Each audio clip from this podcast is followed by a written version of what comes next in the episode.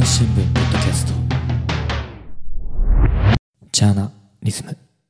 朝日新聞の神田大輔です、えー報道歌えプロジェクトジャーナリズム、えーオーガナイザーは Zeebra さんです。よろしくお願いします。よろしくお願いします。そして今回のゲストです。 Gucci Prince さんです。よろしくお願いします。よろしくお願いします。はい、はい Zeebra さん、はい。 Gucci Prince さんどんな方なんでしょう？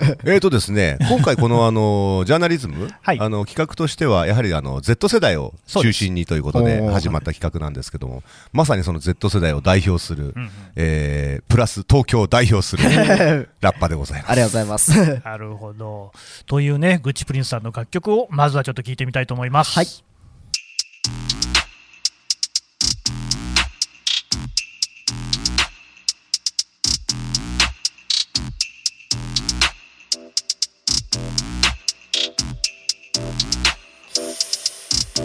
聞けて聞けねえな常識。差別区別ろれつ回らず羅列ばかり並べる口実。加速する打足的な遊ぶより個性を潰した教育ほらこの通り残ってる脳裏氷氷骨折りそうになるだけのサトウキン無意味なビジあいつらストゥピエンストゥピベリルゲインと経験とセンスとセコの原料得るだけでも次のステージへと削ったスワット冷静なスタンスと手製の勘で見出していくライフとかに勝ち子供ばかり子供ばかり親の責任逃ればかりバトの話止めるために奮い立たせ自らの足で成り上がりで遊べるために。この世は能力主義。不敵な笑み浮かべる奴らはギミ全てじゃない学歴。見出す価値邪魔する奴らは何来格差格差格差格差格差格差格差。格差格差格差格差格差格差格差格差。格差格差格差格差格差。この世は能力主義。不敵な笑み浮かべる奴らはギミ全てじゃない学歴。見出す価値。邪魔する奴らは何来格差格差格差格差格差格差格差格差。格差格差格差格差。格差格差格差格差。格差格差格差格差。Make money money make money money. 手に取る敵 Everybody 気にせずテキパキやることやり格差の味占めてくべき歴とか何席払いで蹴り絵になるこの意味リアルを着飾らずに瞬く間に上に上がる声を枯らすたびに正す踏むばかすかかに片するだけラフのこのダンス叩かれても叩き上げて戦いにただただ挑む高飛車なるフィーリング忘れね自信自立演じ率規律も知らね基軸にも響くこのリリックギミギミギミ言うだけではできとかまじないし肌の色違いこの国じゃ嫌い過去の己なら祈り出すまじないし全ての能力は遺伝で決まりますとか言ってたねどこその痛いやつリタイアするだけ奴らの未来は意外なくらい。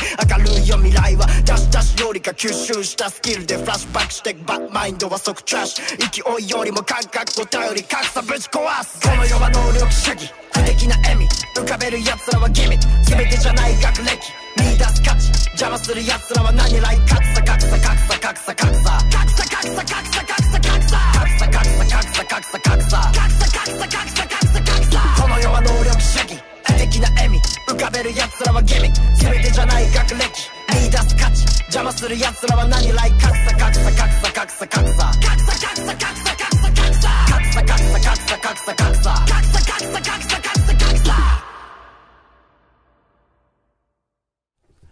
はいというわけでね、あのもう格差、格差、格差、格差、格差っていうところがね、非常に印象的でしたけれども、えーテーマ、格差社会っていうことなんですが、だけどこう、すごくなんていうか、ポジティブな感じが強いね。まあそうですね。ですよね。最終最初の方のリリックの意味合いとしてはやっぱその格差を感じちゃってるなんか格差を感じて自分の個性が出せない少年、まあ、結構自分自身とも当てはめていったんですけどそこからやっぱその自分で経験を積んででそこからまあ簡単に言えばさっきのリリック通りメイクマにしていってポジティブな方向になっていければなっていう意味合いでちょっと書かせていただきました。うんうんこれ、グチプリンスさん、実際にね、そういうその格差はい社会だなとかって、ご自身感じることあります、まあでもそうですね。僕とか結構そのやっぱまずラップやること自体まず親に反対されててうんやっぱその僕の家、まあ、僕あの出身お台場なんですけど。お台場。お台場なんですけど。もうまさに Z まさに世代です。そう Z 世代はい。お台場に。出身お台場って俺も気づき初めもうびっくりしました。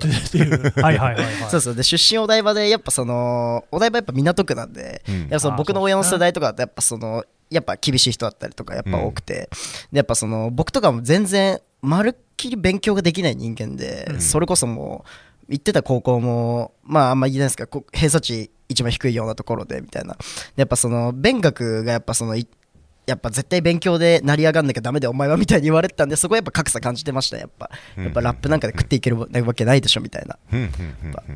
そうっすねあとそういうのかな本当にうん。まあ、勉学ね、ただこれ、あれなんですよね、そのまあ、学歴社会なんてことも言うし、実際問題として日本でも、いわゆるいい会社入ろうと思ったら、いい大学行けよなんていうのあるじゃないですか。ありますあります。これ、親御さんから言われてきたんですか？言われてきましたね。結構もうお前はずやっぱその大学行ってやっぱその まともないやわかんないですけど何がまともななんかそういう社会の道にやっぱ行かなきゃダメだろみたいな。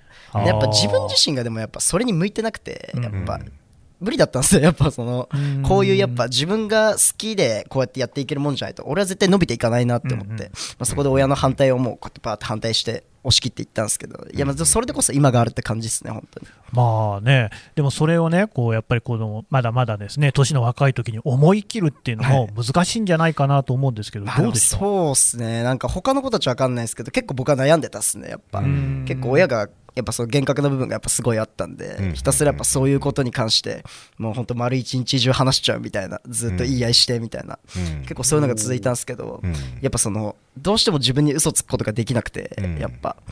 そうっすね。だからいくらやっぱその勉強してやっぱ大学行ってって言われてもいやそれやるんだったらもう俺は今すぐもう友達とレコーディングして、うん。さっさともう次のネクストシットを作っていければなっていううんうん。そういう思いしかなかったですね。どうですか、ジブラさん、こういう生き方。あのーまあやはりえっと親御さんにしてみるとね、まあ、あのすいません。あの、まあ親目線になってしまう。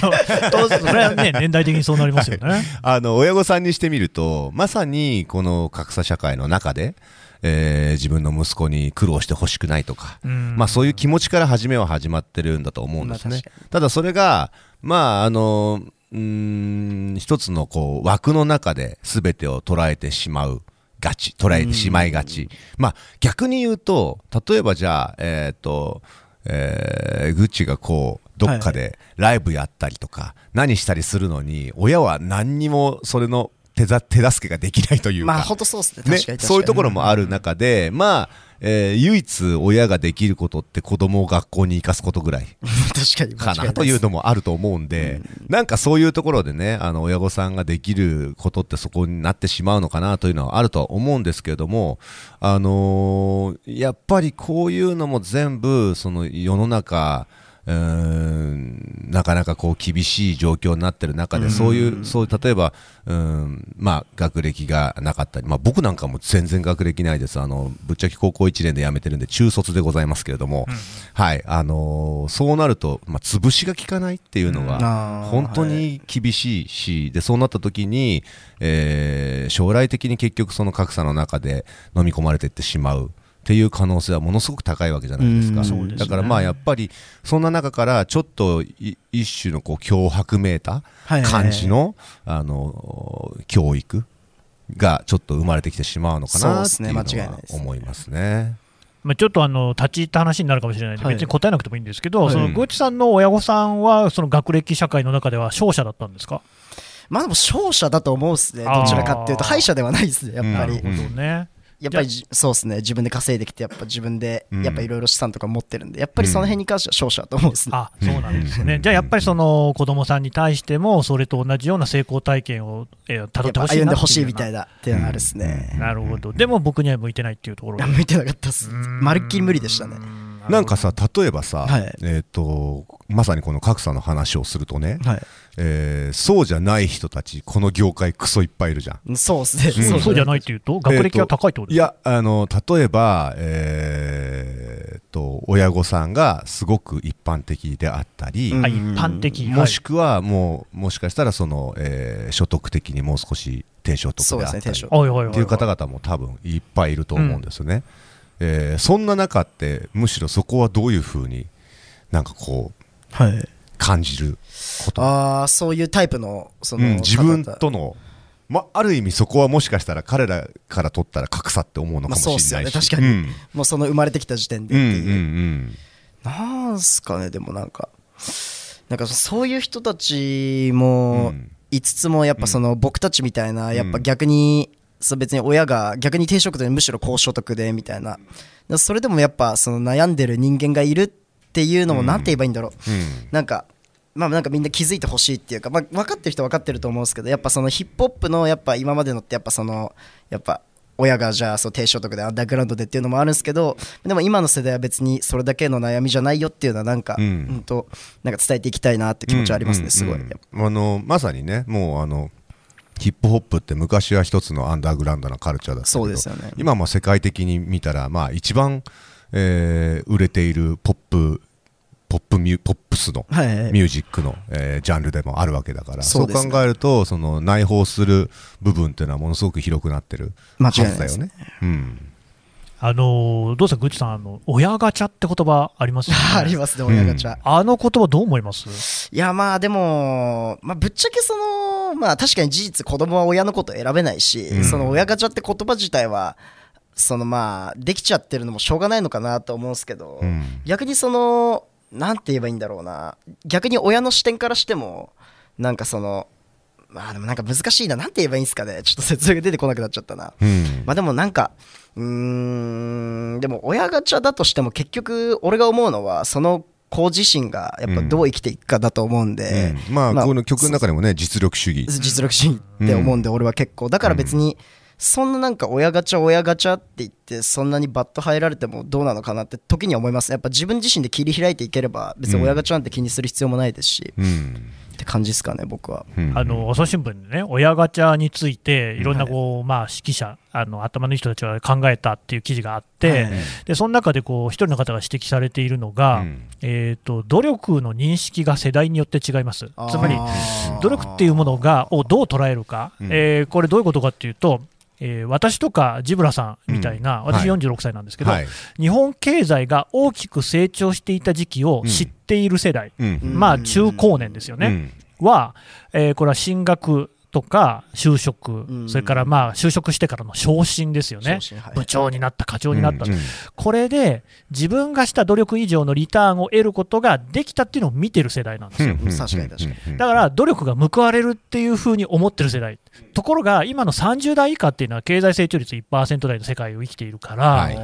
努力したってリターンが小さいとかね、うん。あるいは報われないないっていうっていう、うん。そういうその価値観があるので、やっぱり親ガチャっていうところにね、うん。あの話がいくっていうような、そういう指摘なんですよ。うん。これ、実際にその Z 世代のグッチさんって、なんか思い当たるところあります？いや確かに努力して報われないかわかんないな。なんかその正直僕そのなんだろう。他のあでもなんか昔アルバイトしてて、うん。結構そのアルバイトした先のことは言えないんですけど、結構そのアルバイトした場所がまあまあブラックで、そのどんなに高僕僕高校生の時だったんですけど、うん。どんなに働いても本当結構ひどい働かされ方してるんですよ。そう週5で勤務してでゴールデンウィークとか毎日朝10時から夜の10時までみたいな、ん。休憩45分から1時間みたいな、これ絶対高校生が働く日数とか時間数じゃないよねって思いながらも働いてたんですけど、ん。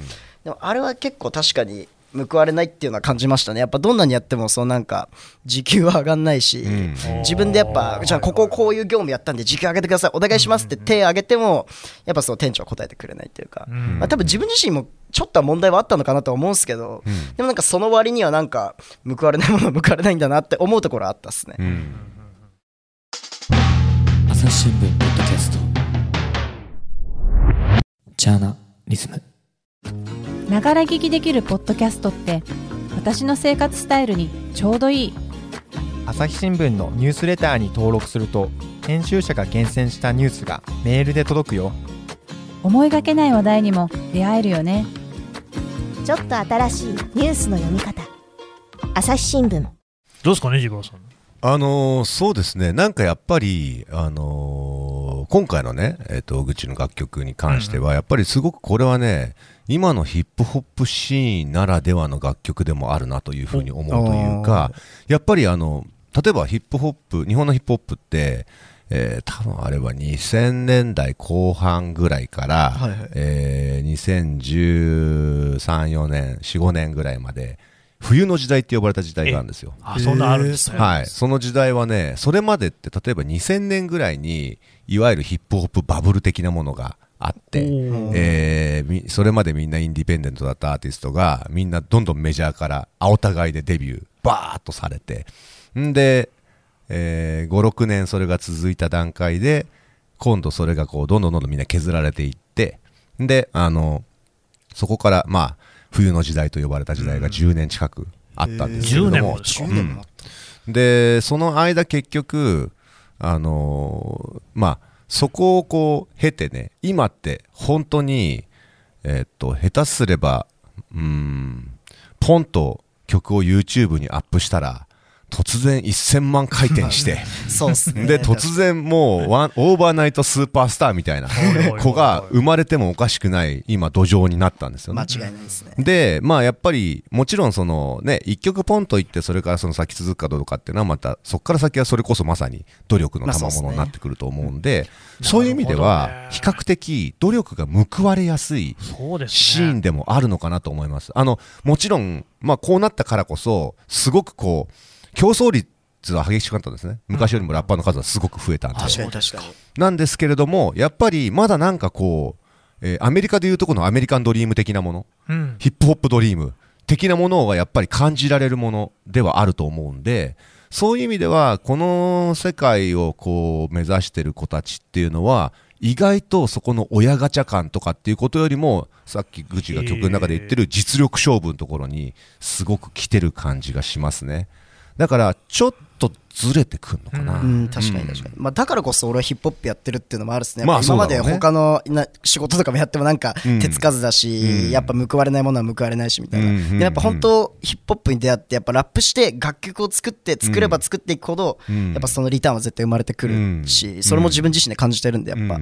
ぱその点に関してやっぱりそうですね。本当実力だと思います、これあのねさっきも言ったようにあのそのね冬の時代の前っていうのはインディペンデントだったアーティストがメジャーにかどんどんメジャーデビューをしていくわけですよ、はいはい。いただ今ってはっきり言ってメジャーデビューしたからいいとかないんですよ、や間違いないです。全くないです。むしろメジャーじゃない方がお金にはなります。あそうなんですか、はい完全にそうです。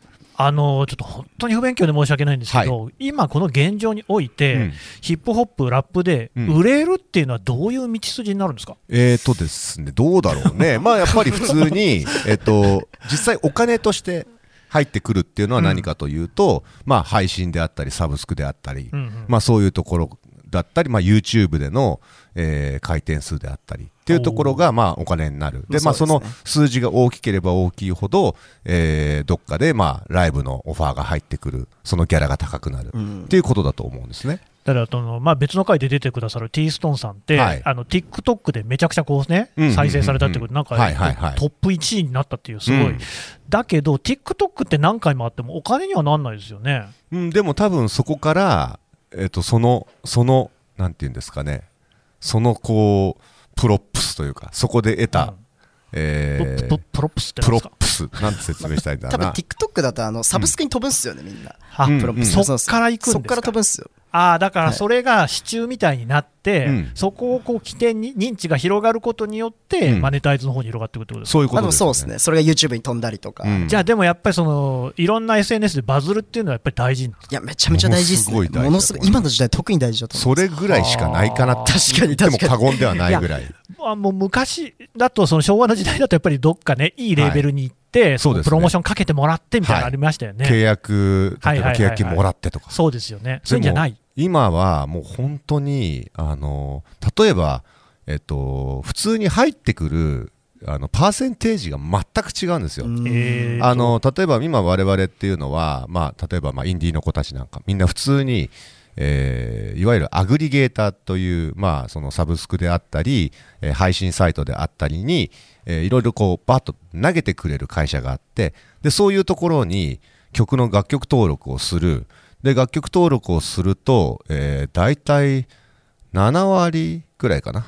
こっちに入ってくるんですよ。売れた分の。7割も、はい。そんなことあるんですか、はい、あのちなみにえ。ーメジャーアーティストですと、はえーもちろん作詞印税作曲印税っていうのは、うんうん。まあ入りますけど作詞印作詞印税がえー3%おいおいおいおい。作曲印税あそうで3%ね。でその 3%3% 両方とも出版会社が間に入るんでそ出版会社が半分持っていくんです、うんうん。だからまあ入って3%でアーティストロイヤリティアーティスト印税っていうのがあってそれは、えー、と一番初めは多分0%。えー1%、2%、厳しいな。多分俺、あの、メジャーで、でかくても多分4、5%とか。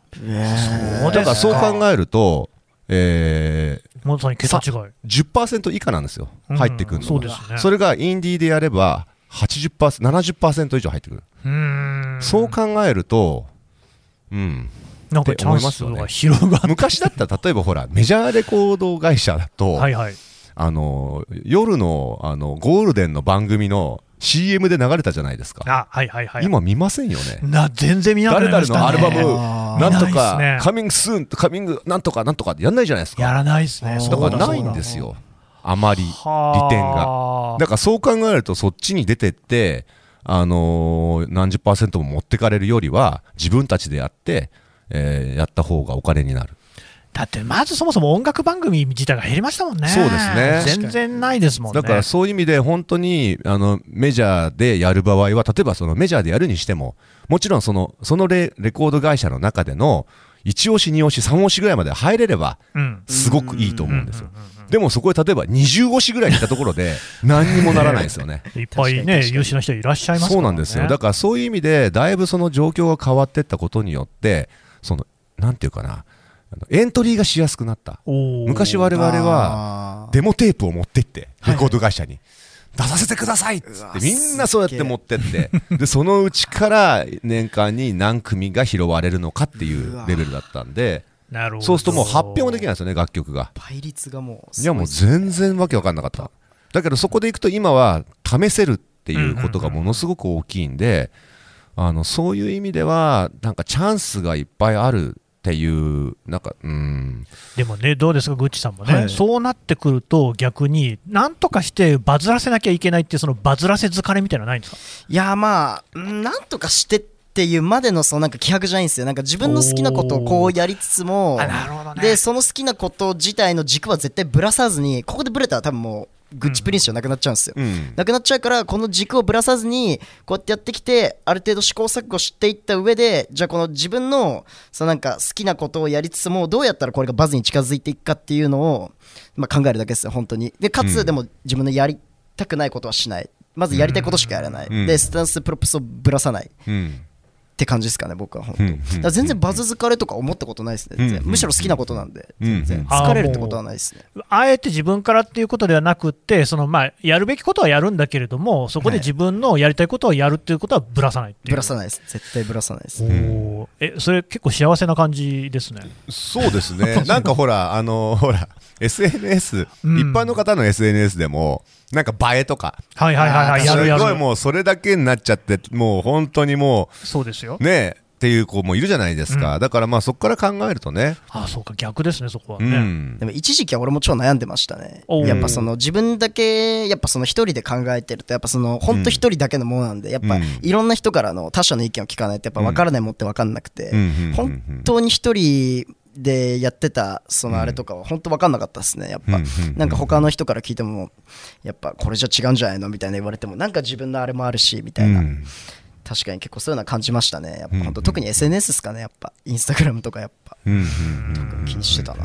いやその SNS に関して言うとね、やっぱりそれこそ誹謗中傷みたいなのもね、はい。問題になったりもしますけれども、うんそういうのはグッチプリンスさんは特に気になったりはしないですか？誹謗中傷っすね。なんか僕自身正直その誹謗中傷めちゃめちゃ受けたことがその今まで一度もないんで、うん。その分かんないんですけど。羨ましいな。羨ましいですね、本当。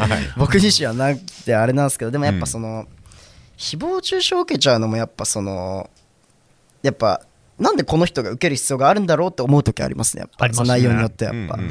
この人のせいじゃないのにうん。やっぱでもでもやっぱそのやっぱ誹謗中傷する側の視点からしたらやっぱこの人が目の敵になっちゃうっていう、うん。まあそこはちょっと悲しい面もありますがね本当。SNS ってね、まあ、あのすごくこういろんな使い方があるじゃないですか、で中にはもうあの僕なんかももう本当ね、あの炎上マスターと言ってもいいぐらいよく炎上するんですけれども、あのどんなのがね、まあ、文句言ってくる場合、大抵なんとなく見に行くんですよ。うんうん。どんなどんな人がこういうこと言ってんのかなって、その人のアカウントをちょっとこう見に行って、えー他のツイートを見たりするんですけど、まあ、よくあるパターンが、えー自分のツイートは一切してないんだけど、いろんな人のツイートに文句だけ言いに行ってるパターン。はいはいはいはい。あこれはストレス発散ねって思うと、まあ、ストレス、ストレスな世の中だよねって思って、逆にもうどうでもよくなるというか、うん、まあ、こうでもしなきゃ発散できないのかなって、じゃあまあ破産しなさいって思ったりする。懐広い感ですね。じ。いやでもね 本当そそれでないとねあええの俺多分もう今までに15回ぐらい死んでるんで。そんな死んでるん死ぬほど本当ですよもう。ばだからまあその辺はね人それぞれでまああの俺みたいにもうあの毛が生えた感じのやつばっかじゃないと思うんで、はい。だからまあそこはまあそれぞれだと思いますけど。に気の持ちようっていうか。なるほどうんうん本当もうね。ねそこだよね